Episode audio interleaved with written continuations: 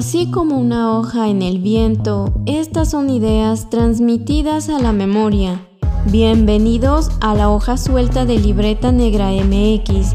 Ya estamos al aire.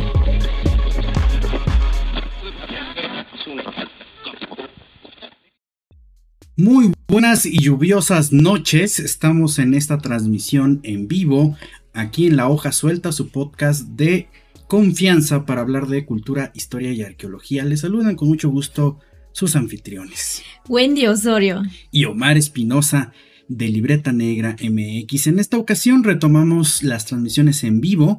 Ya saben que nos pueden seguir en YouTube y en Facebook Live Libreta Negra MX.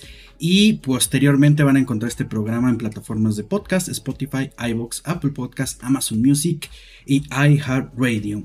En esta ocasión retomamos el tema para eh, estar platicando sobre animalitos, porque hoy es el Día mm, Mundial del Medio Ambiente.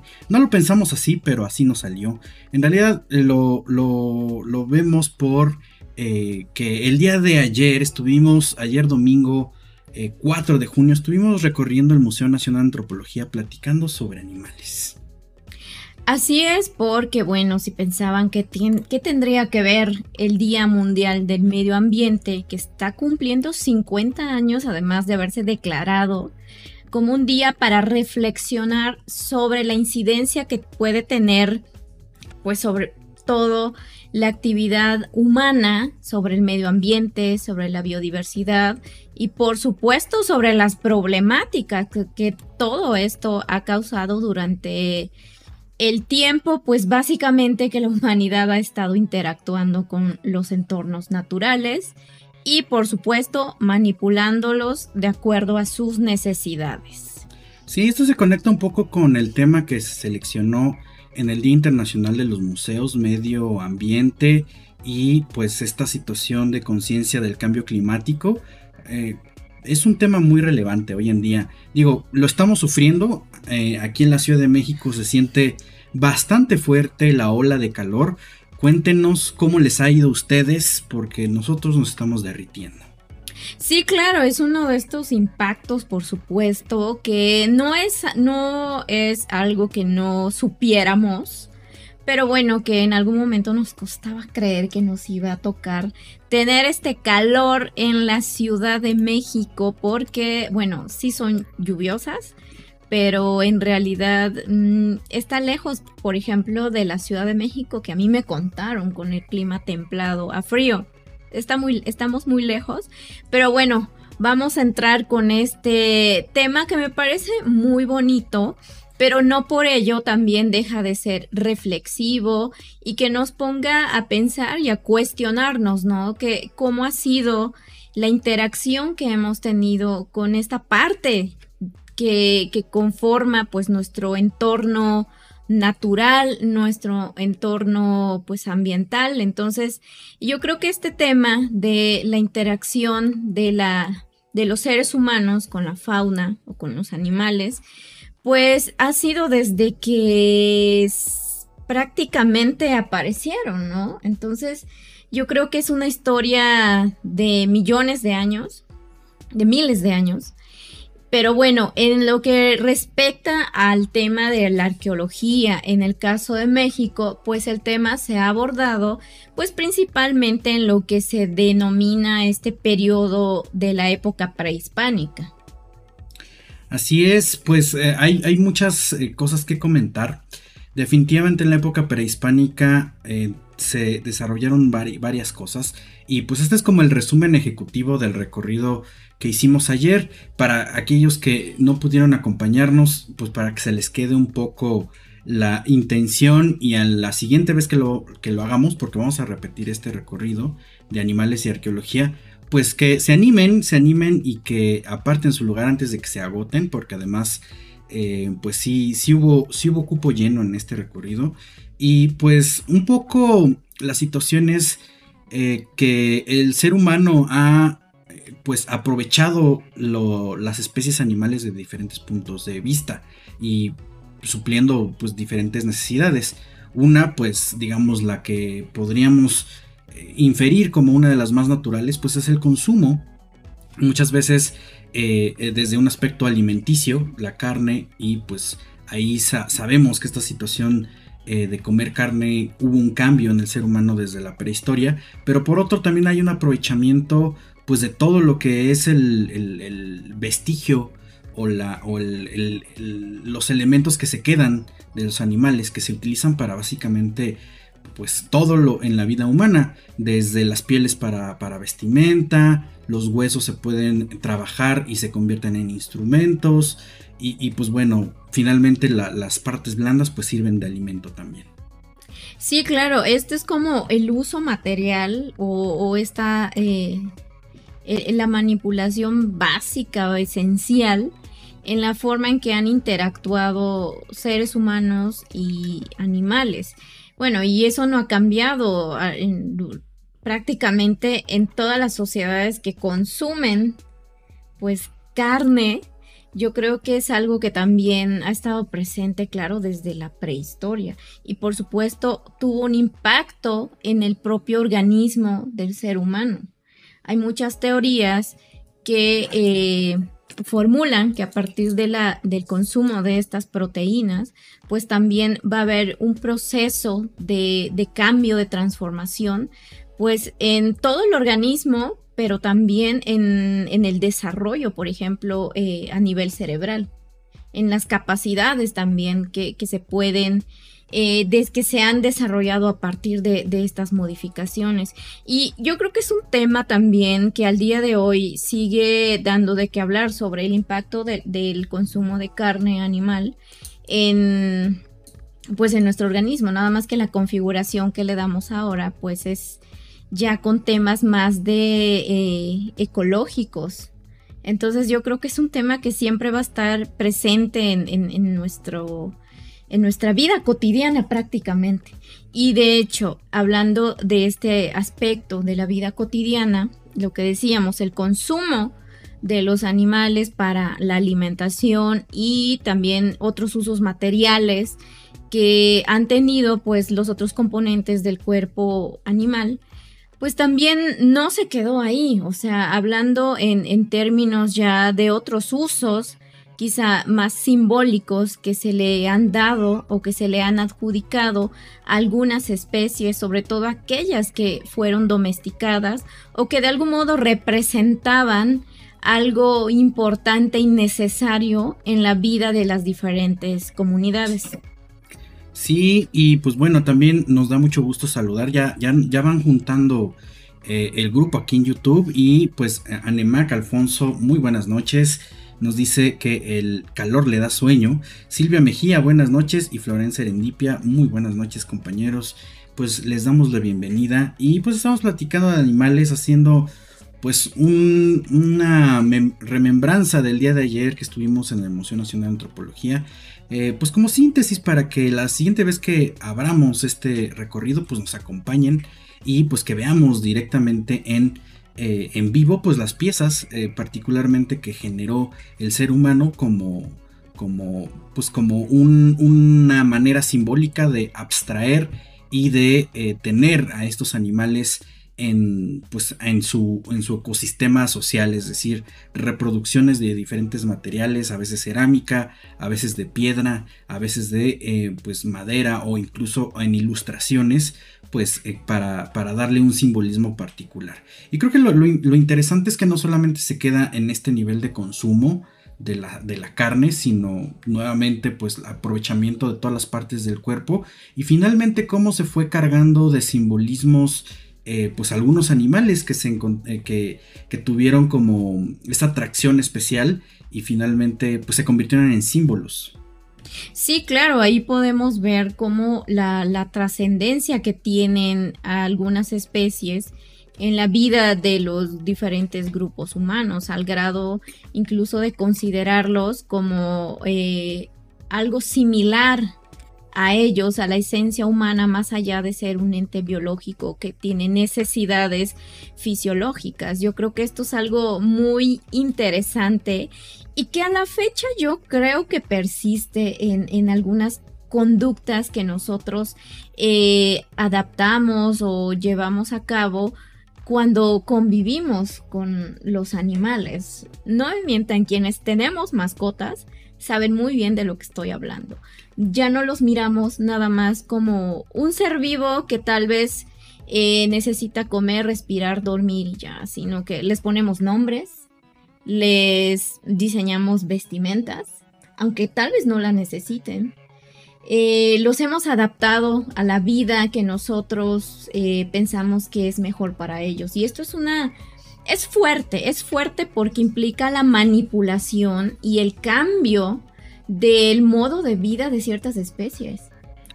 Así es, pues ahí podríamos eh, ponerle una categoría más que es el acompañamiento. Finalmente algunos animales se han quedado a lo largo de la historia pues y se han convertido en en, en verdaderas amistades y, más, ¿no? Incluso hasta, hasta guardianes en las otras vidas.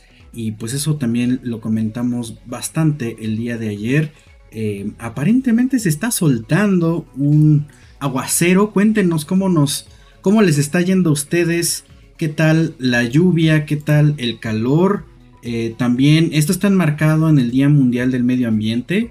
Finalmente todos, todas y todas las especies animales y de flora, que este, en, esta ocasión no estamos hablando de ello, pero conforman un ecosistema, conformamos un ecosistema y pues ahora sí que las, que las modificaciones que nosotros hagamos también, también afectan, también afectan a todos los individuos eh, que, viven ahí. Tenemos ya más gente que nos pasa a saludar.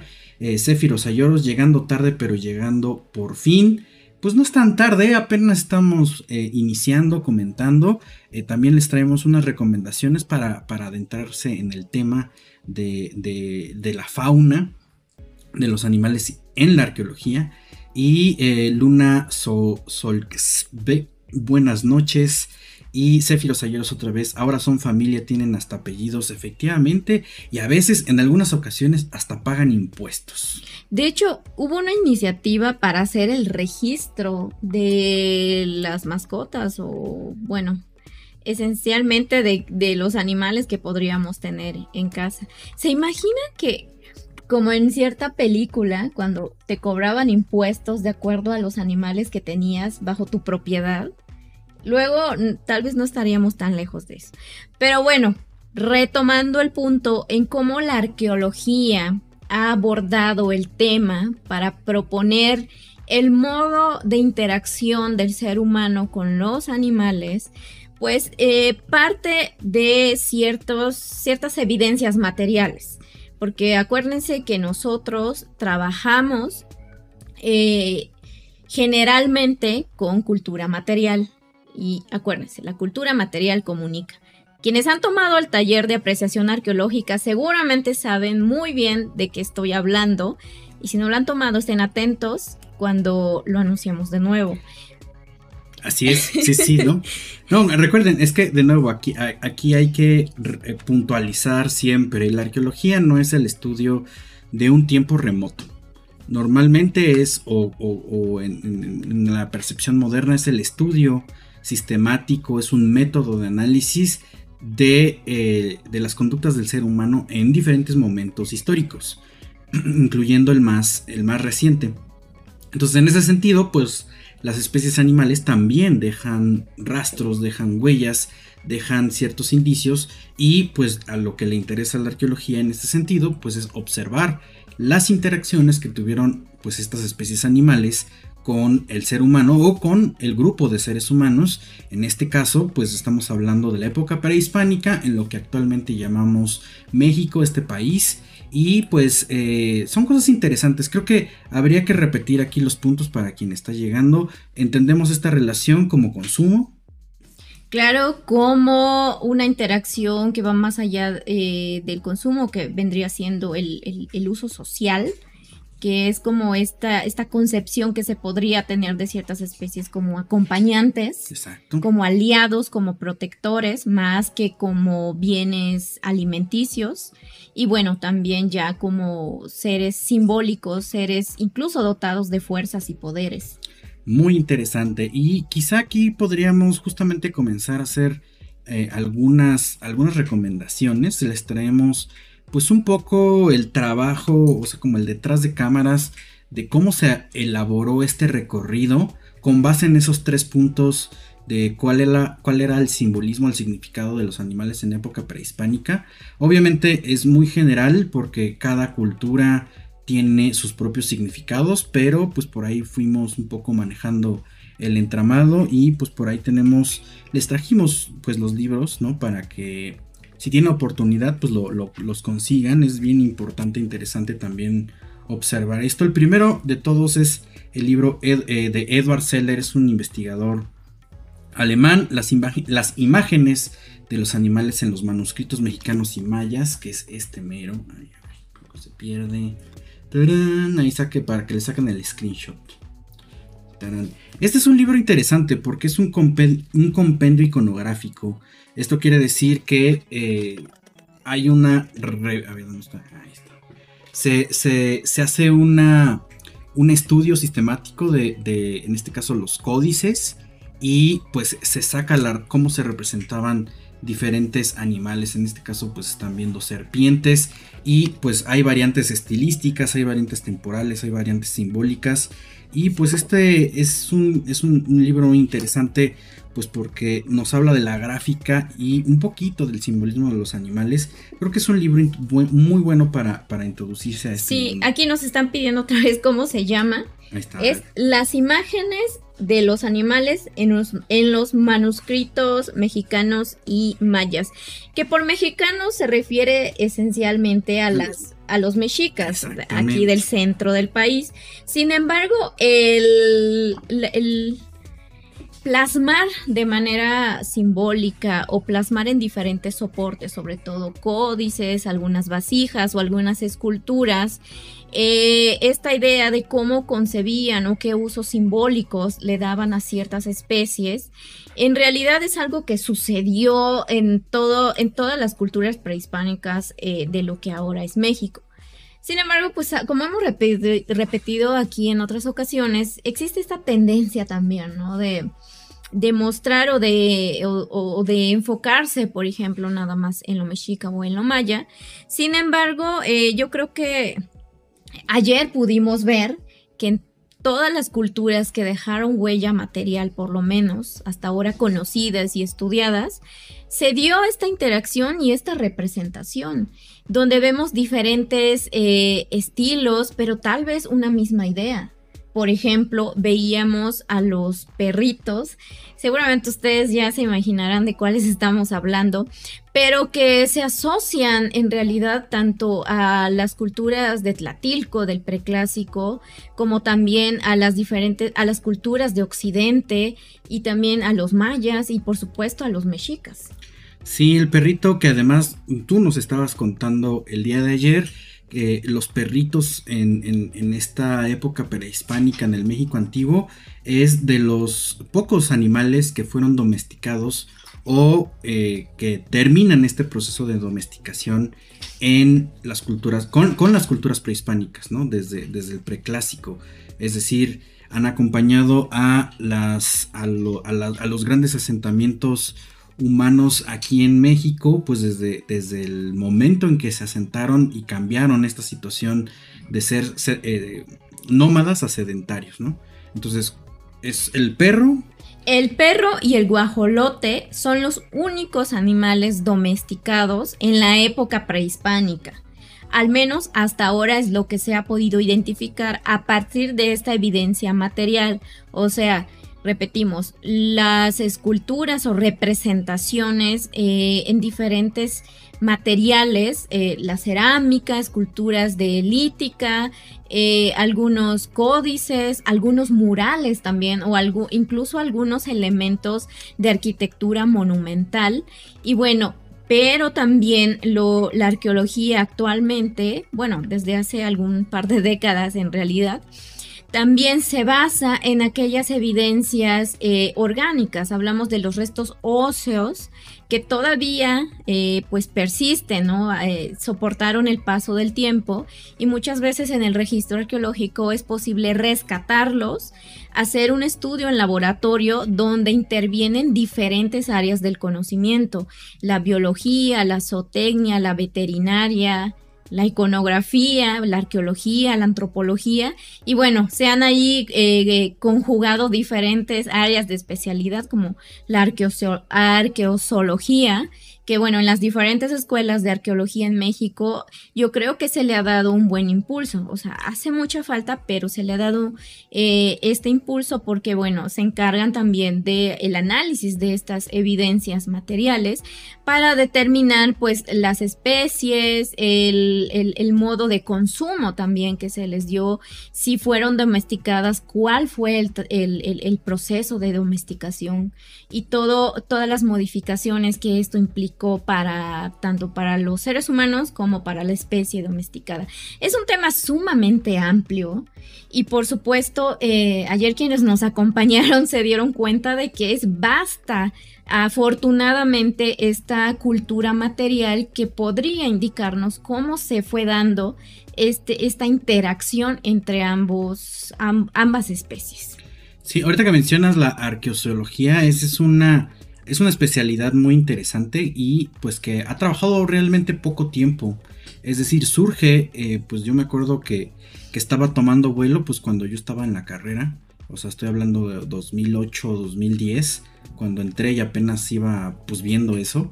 Y eh, pues había mucha gente que se, que se estaba empezando a meter eso y ahora hay grandes profesionistas que eh, pues que se, se denominan arqueociólogos y han hecho estudios bien interesantes porque pues por medio de los huesos pueden saber pues muchas cosas, las huellas propiamente de los animales y en algunos casos hasta hacerles algunos eh, análisis de laboratorio pues para determinar incluso eh, pues eh, hasta lo que comían o el nivel de nutrición entonces eso es, eso es, bastante bastante bueno y, pues son cosas que, que arrojan datos pues que no se tenían hace 10 años y pues bueno, también acá hay varios comentarios ya. Parece que les gusta este tema, ¿no? Estamos viendo que les gusta este tema. Están comentando mucho, hay varias preguntas, entonces vamos a...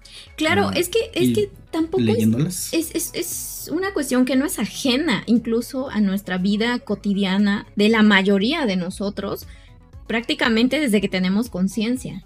En la casa siempre ha habido, o bueno, generalmente hablo desde mi experiencia, michis o perros. Así es, perrijos y, michijos.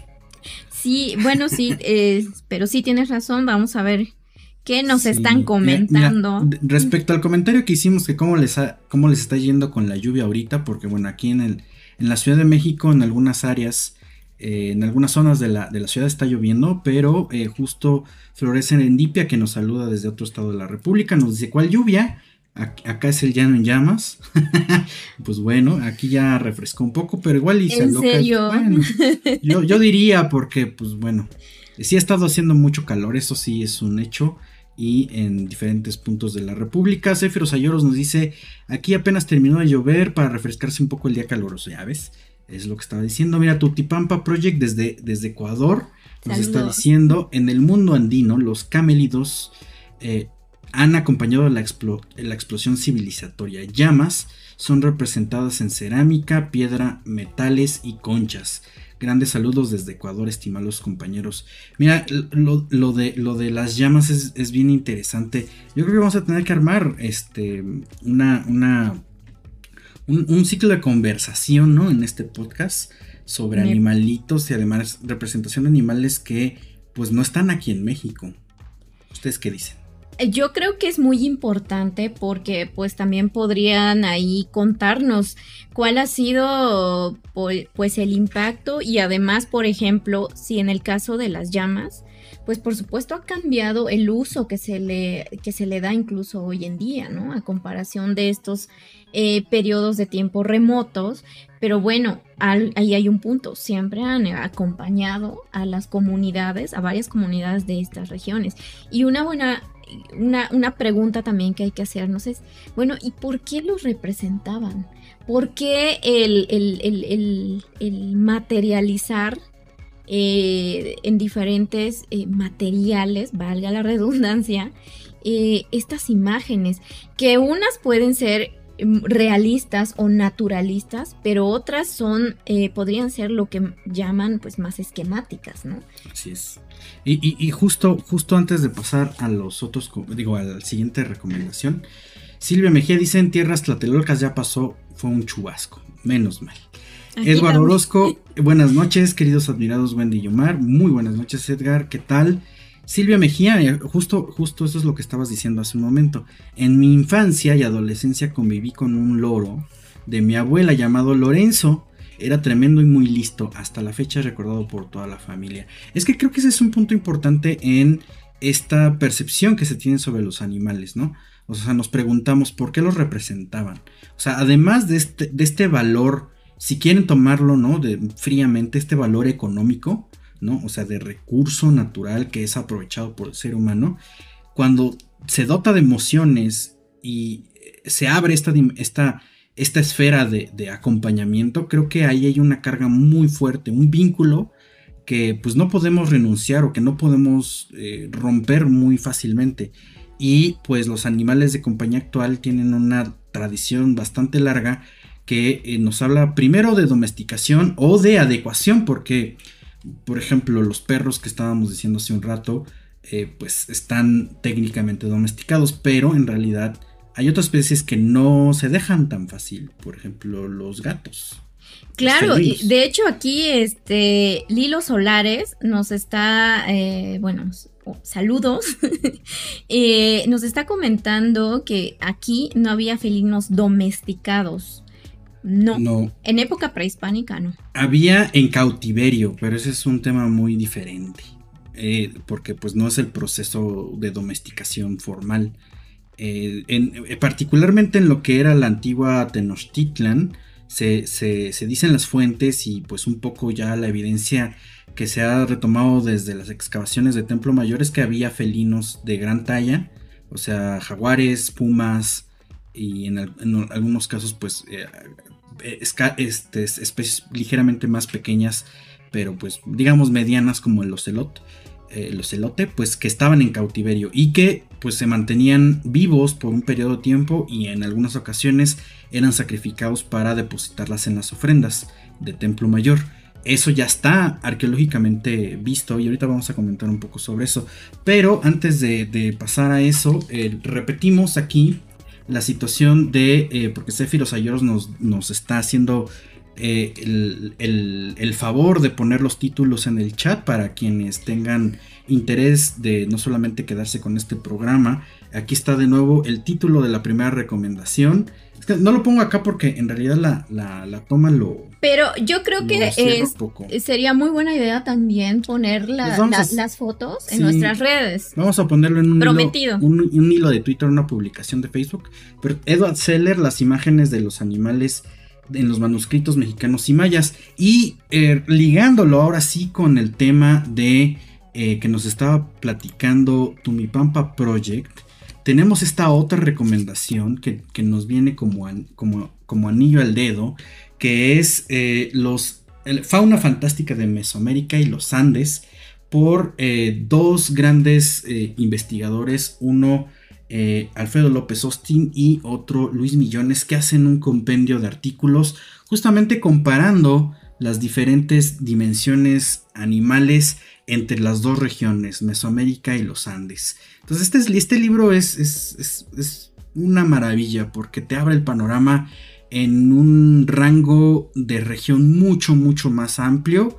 Y por supuesto es uno de los, de los libros fundamentales de Alfredo López Austin que pues eh, guardamos su memoria, falleció ya hace poco menos, un poco más de un año.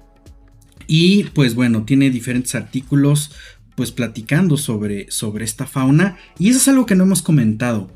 Eh, hablamos eh, de, de, los animales como pues esta situación o aprovechados como a nivel de consumo humano, posteriormente como acompañamiento y pues también como esta transformación o adecuación a la situación simbólica. En este caso se suma una parte donde vamos a tener el desarrollo eh, digamos, simbólico, pero más allá de los animales, que es esta muestra de, la fauna fantástica o de los animales fantásticos. Es decir, animales se representaban o se imaginaban animales que no existen en la naturaleza, no existen en la realidad, pero que eh, les dotaban un significado más. Entonces el libro nuevamente, La fauna fantástica en de Mesoamérica y los Andes, Luis Millones y Alfredo López Osti. Claro, porque aquí estamos eh, hemos estado mencionando principalmente pues a los perritos. Eh, pero aquí resulta que nos ponen varios estudios de caso de diferentes especies y por ejemplo está la araña y el uso simbólico que tenía esta para la región de los Andes. Es sumamente interesante el a qué otros eh, entornos, a qué otros fenómenos, a qué otros espacios, a qué otras fuerzas se le, se le dotaban o se le adjudicaban a este insecto. Entonces yo creo que también es algo, eh, es un tema muy bonito, pero también muy, muy importante porque nos permite ver la forma en que concebían a ciertas especies, porque al menos en, en el caso de, de México y hay varios estudios al respecto muy interesantes. Eh, se, eh, se, propone que una forma también de, de, concebir y de pensar y de representar también a ciertas especies es que todos, todos los seres, incluyendo a los animales, incluyendo a otros elementos de la naturaleza como los cerros o los ríos, tenían un espíritu. Entonces esto tiene que ver con el simbolismo también que se representa en los diferentes soportes que les hemos estado mencionando. Y este libro lo aborda de una forma también pues muy eh, bueno a mí no me resultó tan complicada de leer. Entonces se los recomendamos ahí eh, por si les interesa saber más del tema. Y pues aquí no no confundir la situación de espíritu con el, concepto religioso católico. Eh, en este sentido es más bien una energía que tenía cada una de las cosas eh, que existían en el mundo. Y pues eh, ciertas, ciertas energías o estas cargas pues tenían un simbolismo, tenían un significado y demás. Entonces cada una iba a hablar o iba a tener su propio actuar en el cosmos. Y pues era, ahora sí que era un pequeño engranaje que, que, que hacía funcionar pues el, ritmo total de, del mundo. Entonces, no confundir, a, pesar de que se utiliza el término o la palabra espíritu, pues bueno, no, no necesariamente eh, lo, bueno, normalmente lo asociamos, ¿no? Con este, con esta categoría religiosa actual. Sí, pero, pero, también aquí sí vamos a tomar en cuenta la importancia también del contexto temporal, porque, bueno, sabemos que esta idea de hecho cambia, cambia drásticamente cuando se da el contacto con los europeos, que además traían este sistema de creencias religioso en el que en realidad los animales no son vistos como seres que pudieran tener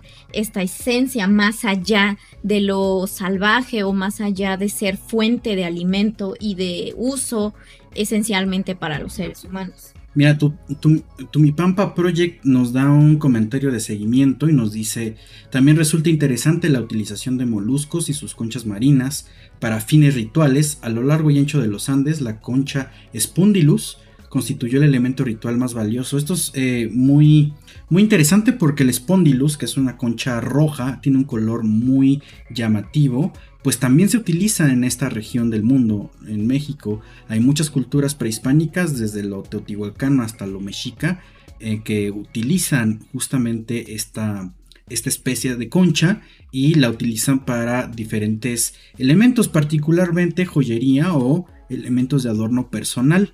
Entonces, bueno, es, una de, de, las especies animales que además se tiene identificado que también era parte de la ruta comercial e intercambio que se tenía entre México y la región de Centroamérica y de los Andes. Entonces, porque sí hubo contacto y pues ya se tiene totalmente registrado esta situación. Sí, además en, en mucha de la, de la pictórica o de la escultura se representan también estos elementos. Eh, por ejemplo, ayer estábamos viendo el, la fachada del templo de Quetzalcoatl en Teotihuacán, donde vemos pues a, a, Quetzalcoatl, a la serpiente emplumada, en su representación acuática. Y por supuesto existe también la representación de estos eh, de estas especies o sea algunas conchas y algunos caracoles. Entonces esto por supuesto que eh, no era ajeno no también eh, digamos las especies del ambiente acuático, ¿no? Y bueno, el tema también de los animales acuáticos, pues es sumamente amplio. También tenemos un libro, una recomendación de ese tema. Es la, siguiente, ahora viene, pero hay que responder aquí una pregunta, porque como Céfiros llegó más tarde, pues ya no lo escuchó, pero em, nos pregunta Céfiros Ayoros, entonces el Xoloscuincle no estaba domesticado. Este, sí, o sea, porque es uno de los tipos de perros que convivieron con algunas sociedades de la época prehispánica. O sea, aquí también vamos a meter un dato curioso que, bueno, ha sido identificado y propuesto a partir de muchos especialistas. Ahorita se me fueron sus nombres, por favor, no, no, lo tomen personal, pero este, en las recomendaciones les vamos a dar, por supuesto, los créditos y los nombres correspondientes, pero se ha determinado que existieron cuatro tipos de, de perros, entre ellos el, el perro común, el perro del, del área maya, digamos, el malishpek, y que también el perro de patas cortas o los tlalchichis, que seguramente identifican estas esculturas muy bonitas de cerámica que proceden del área del occidente. Y también había un tipo de perro pelón, que son estos Xoloscuintles, y bueno, que también, pues en comparación con los tlalchichis, pues eran mucho más altos, ¿no? Entonces, de hecho, a nivel escultórico, pues esto también lo podemos apreciar, sobre todo en las representaciones de cerámica. Si visitan la sala de culturas del occidente del Museo Nacional de Antropología, ahí puedan encontrar estas representaciones muy bonitas sobre los perros, pero sí, el Xoloscuintle sí fue domesticado, sí tuvo una interacción con ciertos grupos humanos. De hecho, su origen es en esta parte de México, el occidente, hace más o menos 2000 años, y de ahí se dispersó hacia otros lugares del país y también hacia el sur de América. Incluso al día de hoy, pues existen eh, algunas, eh, digamos, ejemplares, o más bien tipos de perros pelones que derivaron precisamente de este Xoloscuintle de la época prehispánica. Y pues aquí también surge otra, otra duda, dice Eduardo Vargas. Según tengo entendido, el guajolote no se domesticó, pues estadísticas dan a, entender que los guajolotes recuperados arqueológicos se refieren a individuos obtenidos por captura según lo que se publicó en el Tlacuache de Lina Morelos. ¿Qué tal eso? Ah, ¿de cuándo es esa publicación? Exacto, a ver si nos puedes comentar, Eduardo, eh, eh, de cuándo es esa publicación, porque de hecho ahí hay otra recomendación. A ver, ¿cuál vamos a mostrar, Omar? Porque ya estamos dejando en la fila. No, no, no. No, no. Eh, vamos a ir sacando algunos temas, porque de hecho ese es nuestro gran cierre y ahorita comentamos esta parte, pero si tienes, Eduardo, el dato de, la, de, los, de, los guajolotes, pues también ahorita lo comentamos. El siguiente, la siguiente recomendación que traemos es algo, es un libro que ya hemos hablado en este espacio. Tenemos un video, un en corto. Si lo quieren ver con una reseña un poco más, eh, pues, en forma, pues vayan a este video. Y eh, tenemos este libro que es los animales y el recinto sagrado de Tenochtitlan, coordinado por los arqueólogos Leonardo López Luján y Eduardo Matos Moctezuma, que es un recopilado de artículos que eh, nos hablan de todos los animales que se recuperaron en las ofrendas del Templo Mayor.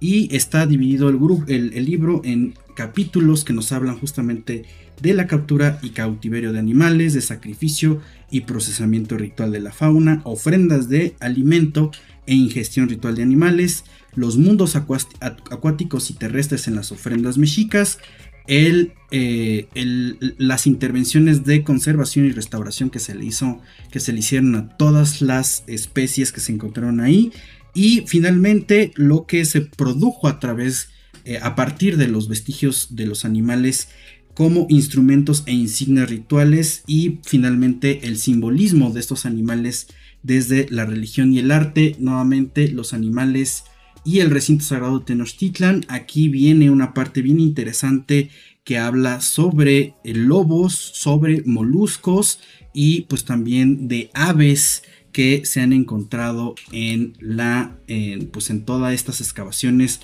de eh, los últimos 20 años y un poquito más atrás del proyecto de investigación de Templo Mayor.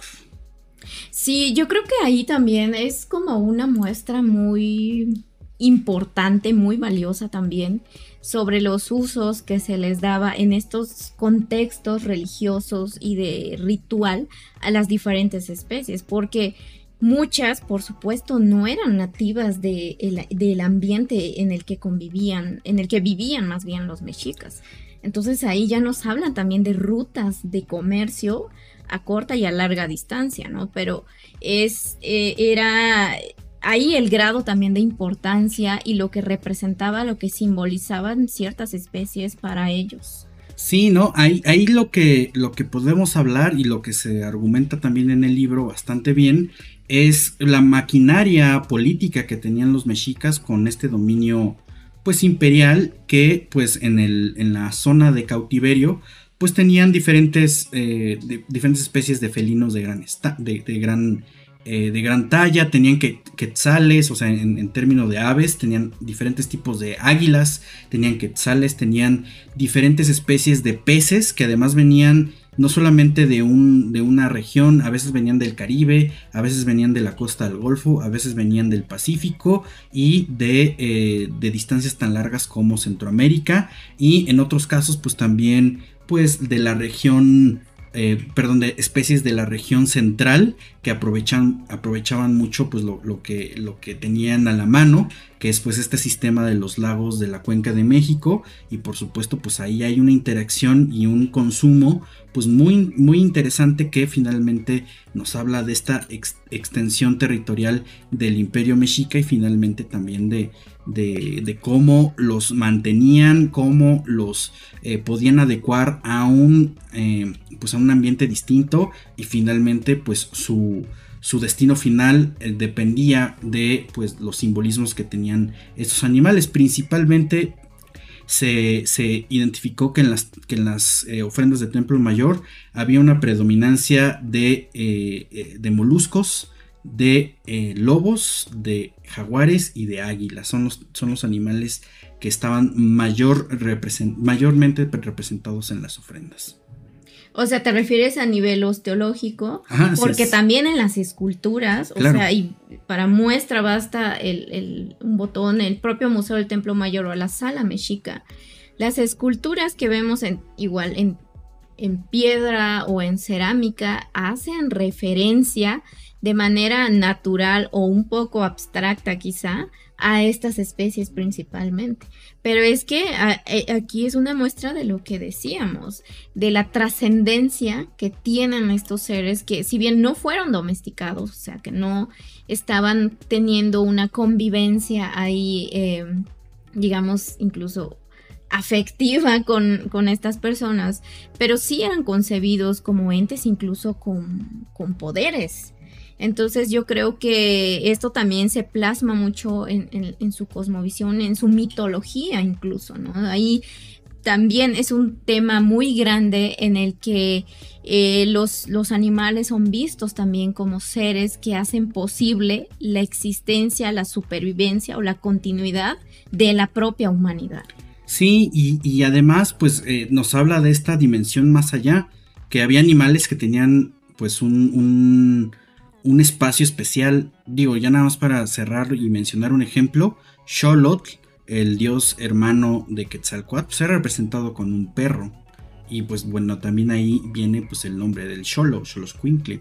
Entonces bueno, ahí hay una relación bien cercana y pues eh, bastante, bastante fuerte que ya lo vemos en códices, lo vemos en, representaciones de escultura. De hecho hay una cabeza de Xolotl en la, en la sala mexica del de, Museo Nacional de Antropología. Y pues bueno, Charlotte era el compadre, pues era el, el, compinche que ayudaba a Quetzalcoatl a hacer un chorro de tareas.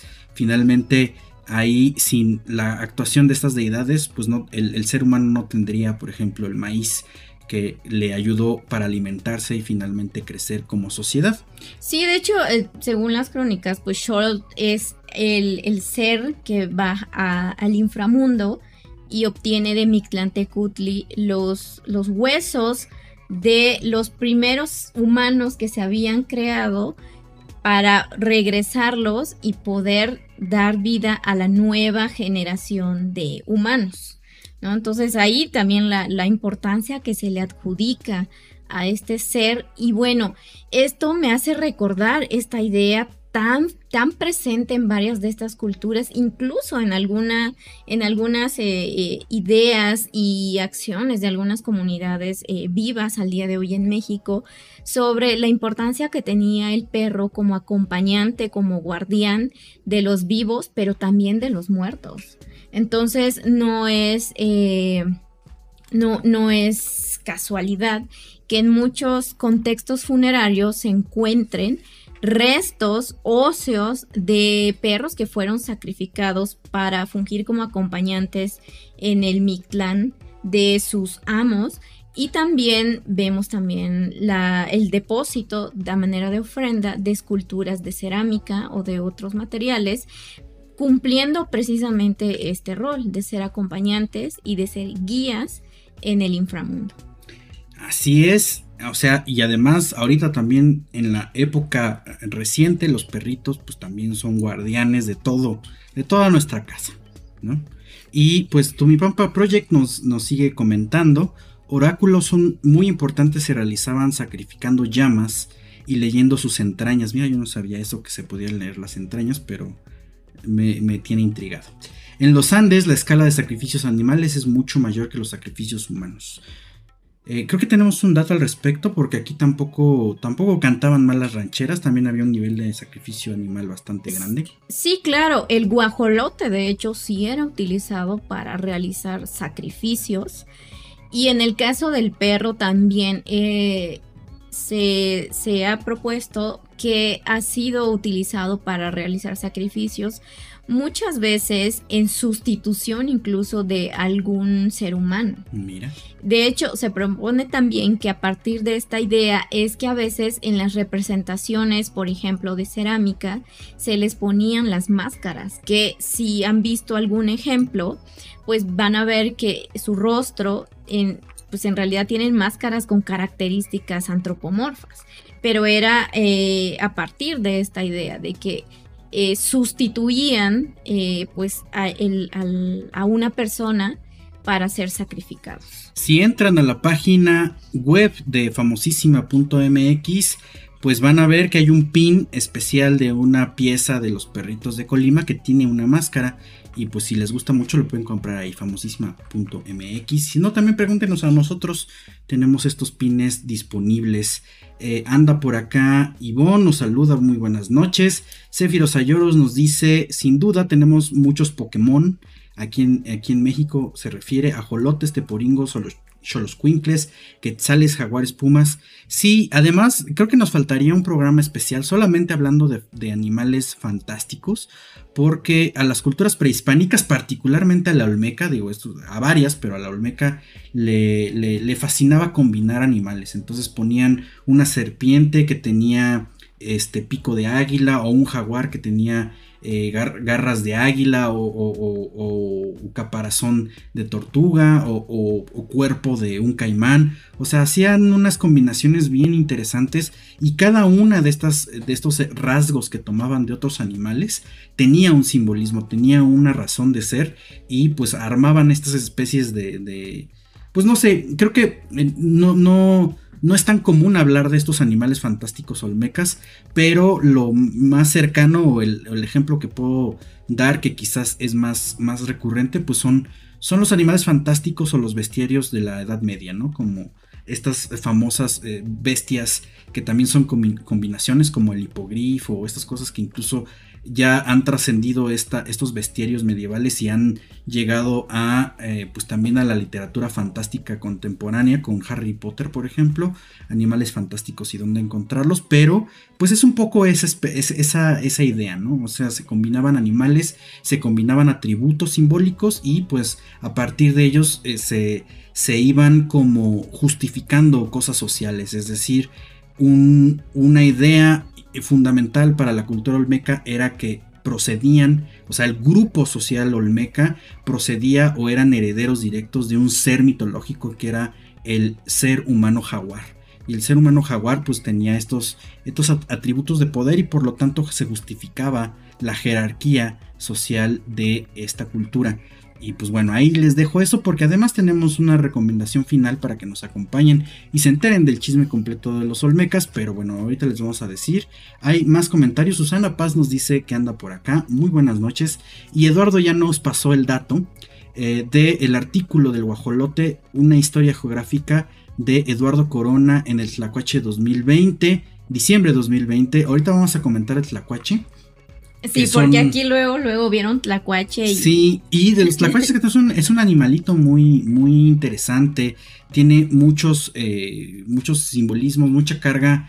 Incluso en la, en la, o sea, la cosmovisión no se ha perdido. Hay grupos eh, pues de, pueblos originarios en la actualidad que siguen teniendo esta, esta importancia el tlacuache, pero efectivamente, como lo dice acá también Lilo Solares, el tlacuache es el que le da el fuego al ser humano, sí, y por eso tiene la cola quemada, o sea, bueno, pelona, pues porque con, con su colita cargó el fuego, se quemó y pues se quedó como un recordatorio de que eso hizo. Y finalmente tenemos por acá eh, Manuel Camal dice el sacrificio de animales en el mundo mesoamericano es muy interesante. Eh, así es. Y eh, Eduardo nos dice también, es que no pude escribir todo junto porque lo escribí en parte. Ah, bueno, no, no te preocupes, aquí lo vamos leyendo con calma. Susana Paz nos dice, pues algunas personas siguen sacrificando animales, pero por motivos perversos, tristemente. Sí, sí, cierto. Por cierto, si ustedes tienen, o sea, son, son acompañantes o tienen, conocen a gente que tenga gatos negros, eh, cuídenlos muchos en, en, el periodo de octubre y noviembre porque bueno, es de repente los buscan mucho para cosas raras. Sí, que aquí también, o sea, pensando en el sacrificio, o sea, en, en, matar a, a, estos seres, a estas especies, eh, incluso en la época prehispánica, y esto por supuesto es mi apreciación personal, no deja de ser cruel, ¿sabes? Aún cuando se diera en un contexto religioso basado en ciertas ideologías, en ciertas cosmovisiones, yo creo que no quita el que sea un acto cruel. Entonces, ah, y bueno, y ni hablemos del sacrificio mismo de los seres humanos, ¿no? Entonces, este, por eso es un tema que es, es importante que lo hablemos y por supuesto, a propósito del Día Mundial del Medio Ambiente, pues reflexionar también, ¿no? Eh, las formas en que nosotros hemos alterado, modificado para bien y para mal pues el, en nuestro entorno a partir de la interacción que hemos tenido, por ejemplo, con los animales. Hablando de esta situación de, la crueldad animal o, la crueldad hacia los animales, yo les quiero recomendar el trabajo. Digo, no, es un poco fuera de la arqueología, pero se relaciona con este tema del que estamos hablando. El trabajo de Temple Grandin, que es una zoóloga etóloga eh, estadounidense. Tiene hasta una película en HBO. Por favor, véanla. Y si tienen oportunidad también, acérquense a sus publicaciones o o de la manera en que yo la conocí. Yo la conocí a partir de un artículo en un libro de, em, eh, de Oliver Sacks, eh, antropólogo, un antropólogo en Marte. Y Temple Grandin es una especialista de tratamiento de animales de, eh, de consumo para que justamente tengan o se reduzca la crueldad en los centros de tratamiento de carne.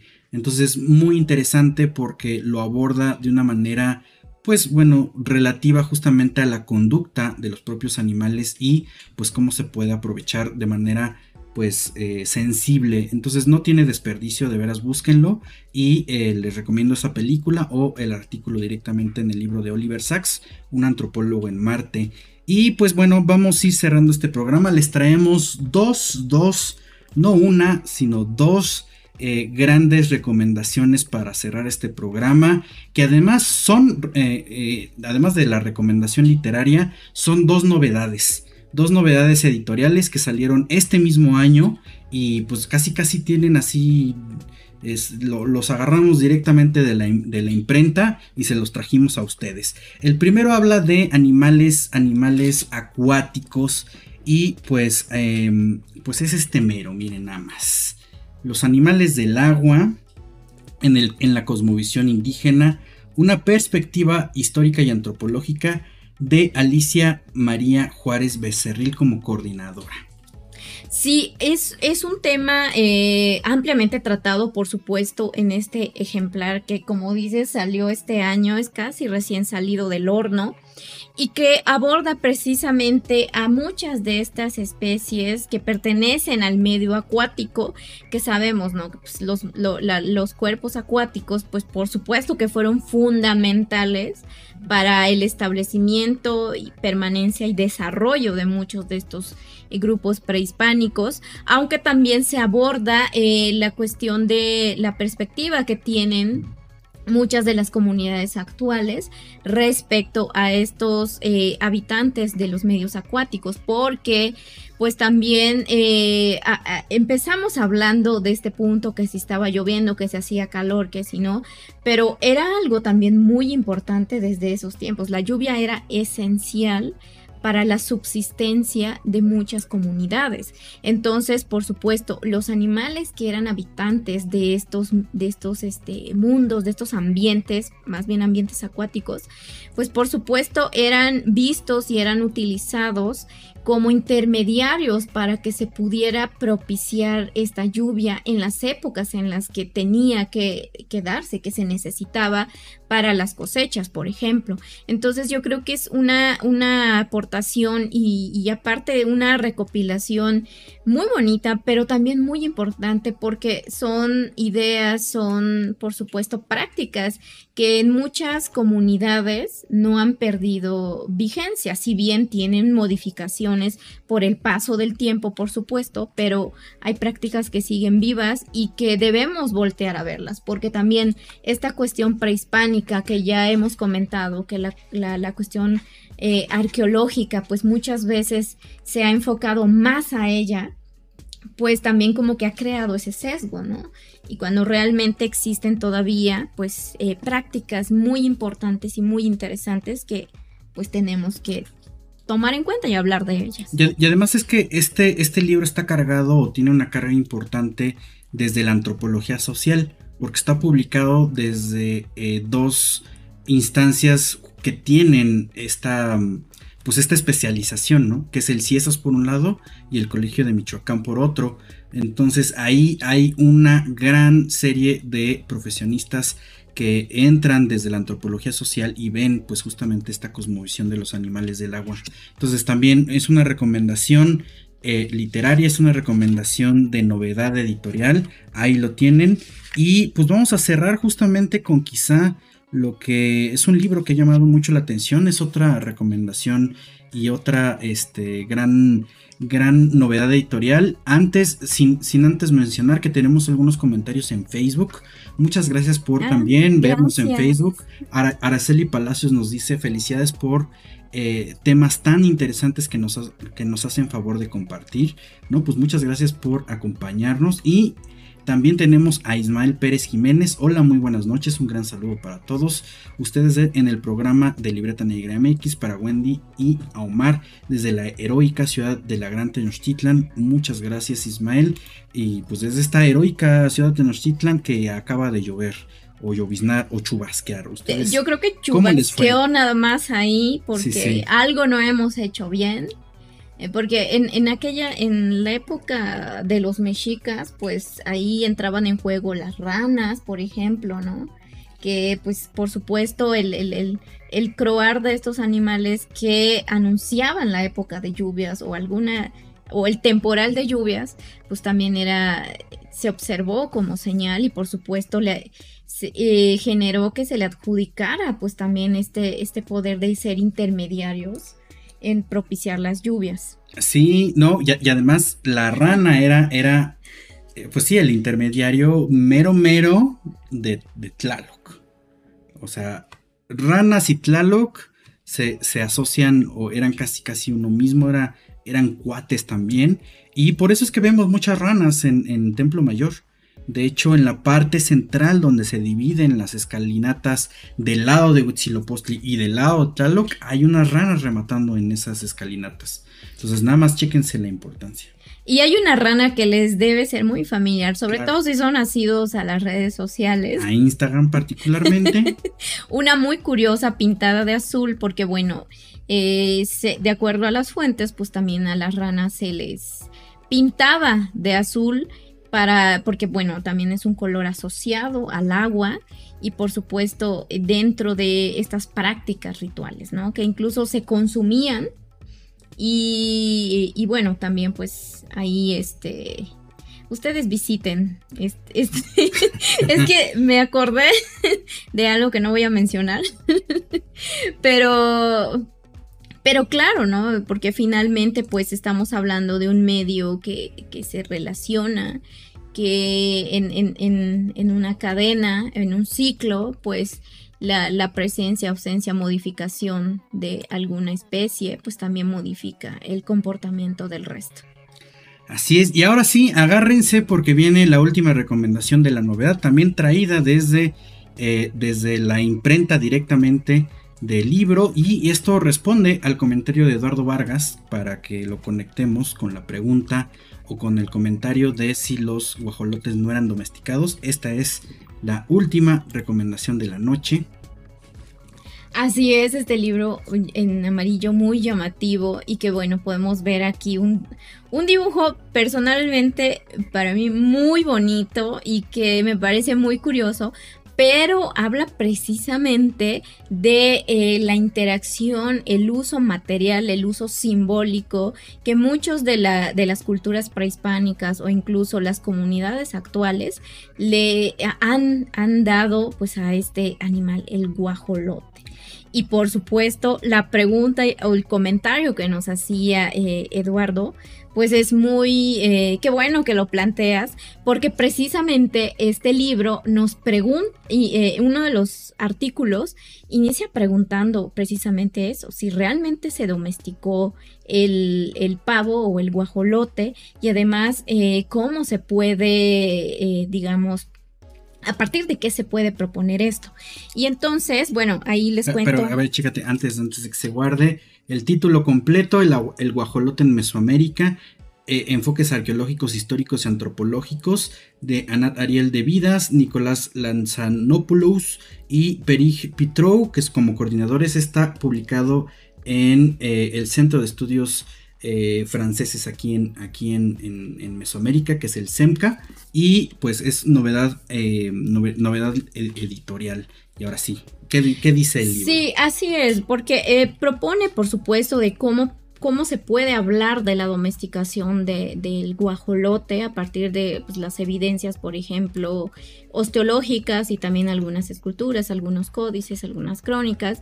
Pero aquí parten también de una cuestión, o sea, la domesticación se entiende con dos dos aspectos o dos partes. Primero, pues por supuesto el cautiverio, que es básicamente eh, extraer a, la especie y eh, mantenerla en un espacio que era generalmente cercano a donde habitaba, habitaban las personas. Luego, pues por supuesto, esto implica un sometimiento de, que, genera estrés, una manipulación a su al, movimiento que puedan tener o a la que están habituadas eh, estas especies. Y por supuesto la modificación de su alimentación. Y finalmente se concluye la domesticación con, eh, con que la especie ya no va a necesitar la, a su hábitat para poder subsistir y, de, y esto habla de una total dependencia del ser humano para que pueda satisfacer sus necesidades. Es algo que a mí no deja de, de, parecerme muy impactante, por supuesto, en muchos sentidos, y muy fuerte, porque es una práctica que pues, no ha cambiado en, todo, en, todos estos este, todos estos años. Y bueno, por supuesto, cuando hay el contacto eh, con, los europeos se modifican eh, como en, en, en, este sentido, pues que llegan otras especies animales, o sea, los animales eh, de carga, por ejemplo, y bueno, esto modifica también pues ciertas prácticas respecto a ellos, pero esa es la cuestión con el guajolote. Entonces, lo que se intenta eh, como proponer es que a partir de la evidencia osteológica de los, de los huesos, de los restos que se pueden encontrar en el, en el registro arqueológico, se pueden hacer estudios eh, a nivel mitocondrial para poder ver si hubo un cambio, eh, sobre todo en la dieta de estos animales, que por supuesto se plantea que pues, eran alimentados con maíz y que bueno, en, a, comparación de quienes, eh, de especies o de muestras que eran totalmente silvestres, pues se puede ver ahí una, un cambio a nivel osteológico sobre la alimentación que ya percibían y esto a partir de esto se puede también proponer si eran domesticados o no eran. Pero ahí se están, son varios puntos que hay que tomar en cuenta y por supuesto, ¿no? Es válido seguir cuestionando, pues, si realmente se dio y cómo se dio y a partir de qué se está proponiendo. Pues justamente nos está diciendo Eduardo Vargas, ese libro me cae de perlas. Gracias, pues sí, es la Navidad. recomiendo porque además eh, también eh, nos eh, pone como ejemplos de usos actuales sobre en contextos religiosos y rituales. Hay una comunidad en Yucatán, en Citas, que tiene su fiesta patronal en enero, que hacen eh, precisamente la danza del pavo. Eh, nunca he presenciado este, esta actividad, pero tengo entendido que eh, pues hacen ciertas danzas cargando pavos vivos y los van desplumando y bueno, por supuesto van a acabar muertos y también pues se van a consumir entiendo que es parte, ¿no? También como de estas prácticas, de ciertas tradiciones, pero vuelvo al punto que les mencioné hace un momento. Personalmente no deja de parecerme, pues, cruel, pero bueno, eso ya es mi opinión, pero ustedes, ¿qué piensan al respecto? Mientras tanto, si pueden, eh, consigan el libro, es muy bonito y también nos invita a cuestionarnos y a reflexionar estas cuestiones. Pero, ¿qué tal un escabechito? Ah, claro, porque además sigue siendo un, bien de, o sea, un alimento en muchas fiestas. Y además fiestas que, que, pues se han globalizado, digamos, ¿no? O sea, no por nada en Navidad o Año Nuevo, pues se hace pavo. Eh, hay, hay una tradición, pues desde Estados Unidos interesante que habla, por ejemplo, del, del Día de Gracias que incluso desde la presidencia de Estados Unidos, pues hay este acto simbólico de perdonar a un pavo que no se va a cocinar en ese día. Pero bueno, ese también ya, ya sale un poco la esfera. Yo lo que les quería comentar aquí, no lo teníamos preparado, pero ahorita que estábamos comentando la situación del cambio también de los animales después de la conquista, como, como un choque no solamente cultural, social, sino también en ese sentido ambiental. Eh, un libro que ya es algo viejito, pero todavía se puede conseguir, que es Plaga de Ovejas, Consecuencias Ambientales de la Conquista de México, de Elinor Melville, que se consigue en el eh, sello del Fondo de Cultura Económica, y pues habla justamente de esta conquista biológica y la, el gran daño ambiental, aunque de repente no lo pensamos, que, eh, que sucedió al momento en que se introdujeron los animales pues que vienen de Europa, que no existían aquí los animales de carga y particularmente las ovejas, porque si de por sí había un golpe fuertísimo a la población humana por parte de las enfermedades que, se trajeron desde Europa y pues la, inexistencia de, anticuerpos, cuando se meten las ovejas hubo un cambio ambiental durísimo porque las eh, pues ya saben que estas especies o estas cabezas de ganado pues consumen mucha mucha vegetación, pues básicamente se llegó a certificar ciertas zonas, entonces es, un golpazo durísimo. Y bueno, eh, ya nos dice Susana Paz, soy ornitofóbica, pero es muy sabroso el mole, ah, un molito de pavo también. Y eh, sigue lloviendo, sí, se, se arreció hace un momento, eh, creo que sigue lloviendo, pero Pero bueno, resguárdense, espero que no, nos, no se nos vaya la luz, pero de todos modos ya vamos cerrando cerrando esta, esta, mm, esta, transmisión del día de hoy, les quisimos venir a comentar algunas recomendaciones que, eh, recomendaciones literarias que se utilizaron para el recorrido de arqueología, animales de arqueología, que pues eh, fue la primera vez que lo dimos el día de ayer en el Museo Nacional de Antropología, pero pues por la buena aceptación y la demanda que tuvo, pues les damos la noticia que lo vamos a repetir próximamente. Entonces van, van las recomendaciones en un orden eh, inverso de como lo fuimos mencionando. La última recomendación, el guajolote en Mesoamérica. Ahí está, enfoques arqueológicos, históricos, antropológicos del SEMCA, publicado en el SEMCA. Ahí está para el screenshot. Luego tenemos los animales del agua en la cosmovisión indígena, una perspectiva histórica y antropológica de publicaciones de Casa Chata, que es de las, del CIESAS y del Colegio de Michoacán. Ahí está para el screenshot. Luego tenemos Los animales y el recinto sagrado de Tenochtitlan, que fue publicado en el Colegio Nacional, que también, bueno, ya no es tan, ya no es tan eh, novedad editorial, salió publicado el año pasado. Pero altamente recomendable. Pero muy recomendable, efectivamente. Eh, los, eh, la fauna fantástica de, de Mesoamérica y los Andes, este publicado en la UNAM, todavía lo pueden encontrar, un libro fundamental para entender un poco la mitología, cosmovisión de animales en, estas dos regiones del mundo. Y finalmente, las imágenes de los animales en los manuscritos mexicanos y mayas. Este no dijimos de dónde era. Este, a ver, ¿qué, editorial es esto? Porque no recuerdo. Casa Juan Pablos, es una recomendación ya, ya de un libro ya, ya tiene tiempo, pero pues todavía se consigue por ahí. Y pues bueno, a ver, creo que aquí dejaron más comentarios. Y dicen... Eh, estuvo muy bonito el recorrido de ayer, dice Ivonne. Para tomar nota, plaga de ovejas, consecuencias ambientales en la conquista de México. Nos hace favor Cefiros Ayeros de poner los libros en, eh, en, la, en el chat de YouTube. Y por acá en Facebook nos llega otro comentario, un saludo de Mario Limas, llegando tarde por la lluvia. Así es, eh, dice Susana Paz que se lo perdió, se perdió el recorrido, pero vamos a hacerlo otra vez, no, no, no, no, no, no, no caigamos en caos, lo vamos a repetir. Te lo apartamos, Susana. Así es, eh, nada más escríbanos y pues hacemos estos recorridos, ya les anunciaremos las siguientes, las siguientes fechas, pero pues es, importante decirles que pues vamos a estar repitiendo por eh, muy buena... Eh, pues muy buena demanda y muy buena, buenos comentarios y pues muchas gracias.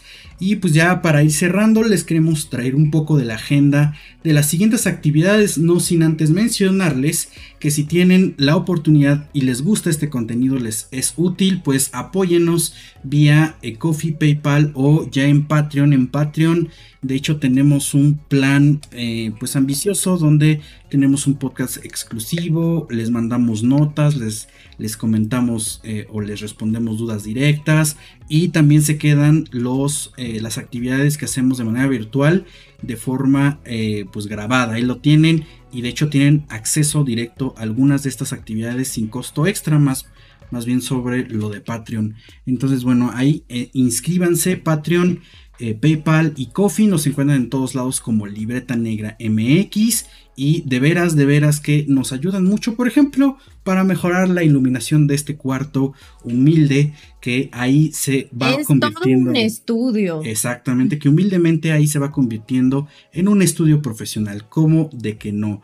Y pues bueno, para, para, para, que se, para que nos acompañen y que ahora no se lo pierdan, les tenemos diferentes actividades, que de hecho el próximo domingo tenemos una, que es este recorrido al Museo Nacional de Antropología. Vamos a tener como tema principal eh, la cultura olmeca, los olmecas y pues vamos a visitar obviamente la sala de culturas del Golfo ahí y pues es este próximo domingo 11 de junio. Todavía tenemos lugares de hecho hasta, hasta hace unos momentos de la tarde del día de hoy lunes de podcast eh, teníamos cuatro lugares disponibles. Entonces, todo, bueno, no, tenemos cuatro lugares disponibles.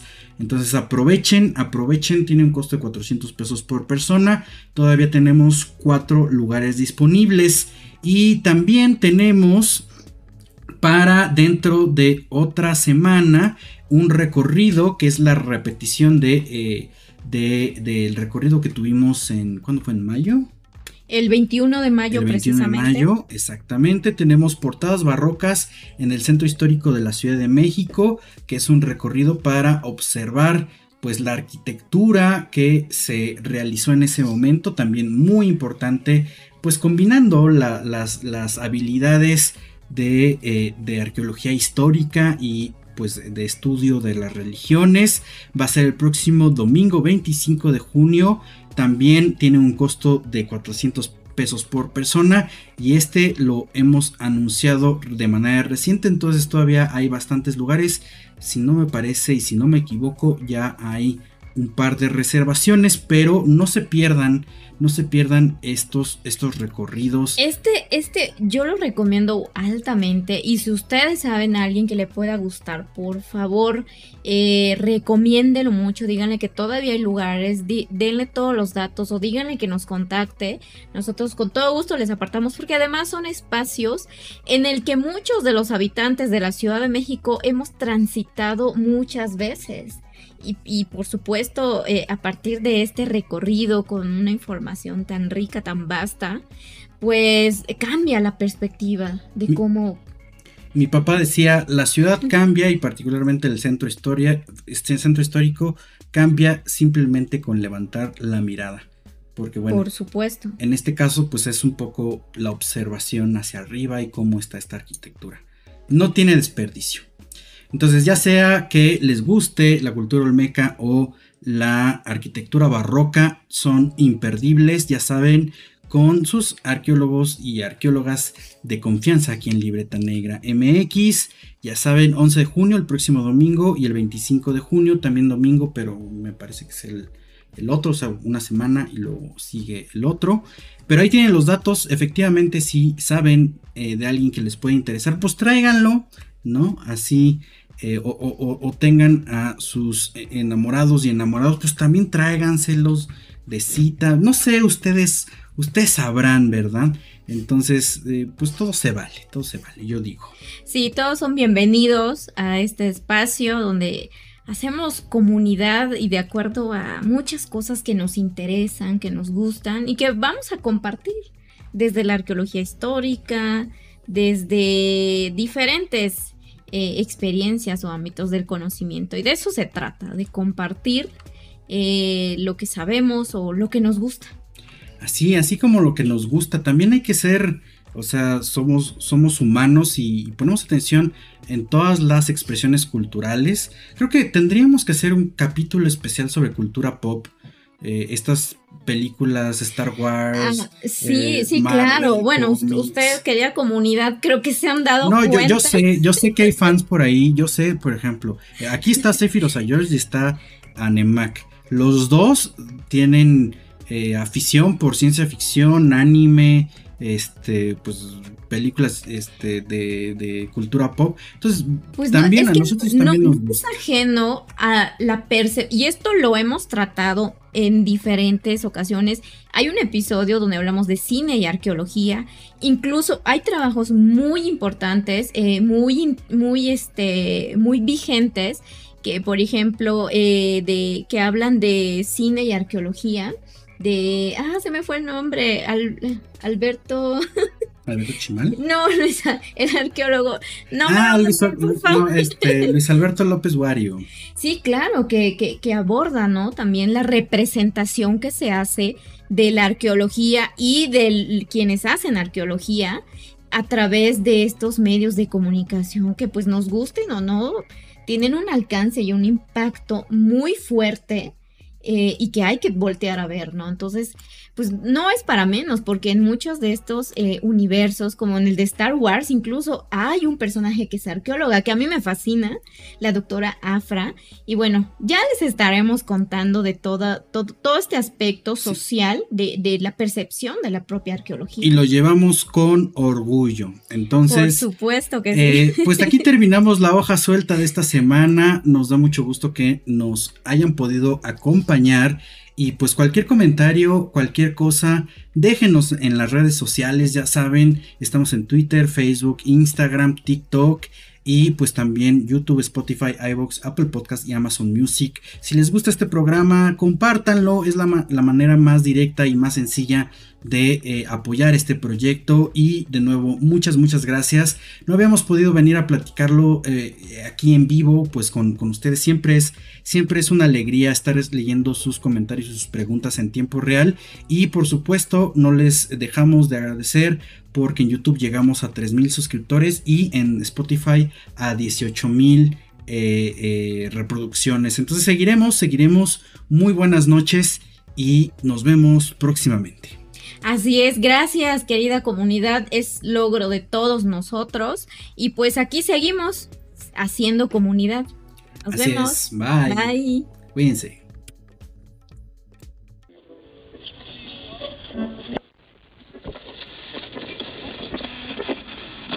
Gracias por acompañarnos. Nos escuchamos la próxima transmisión. Y en caso de que no nos veamos, buenos días, buenas tardes y buenas noches. Cultivamos memorias al aire.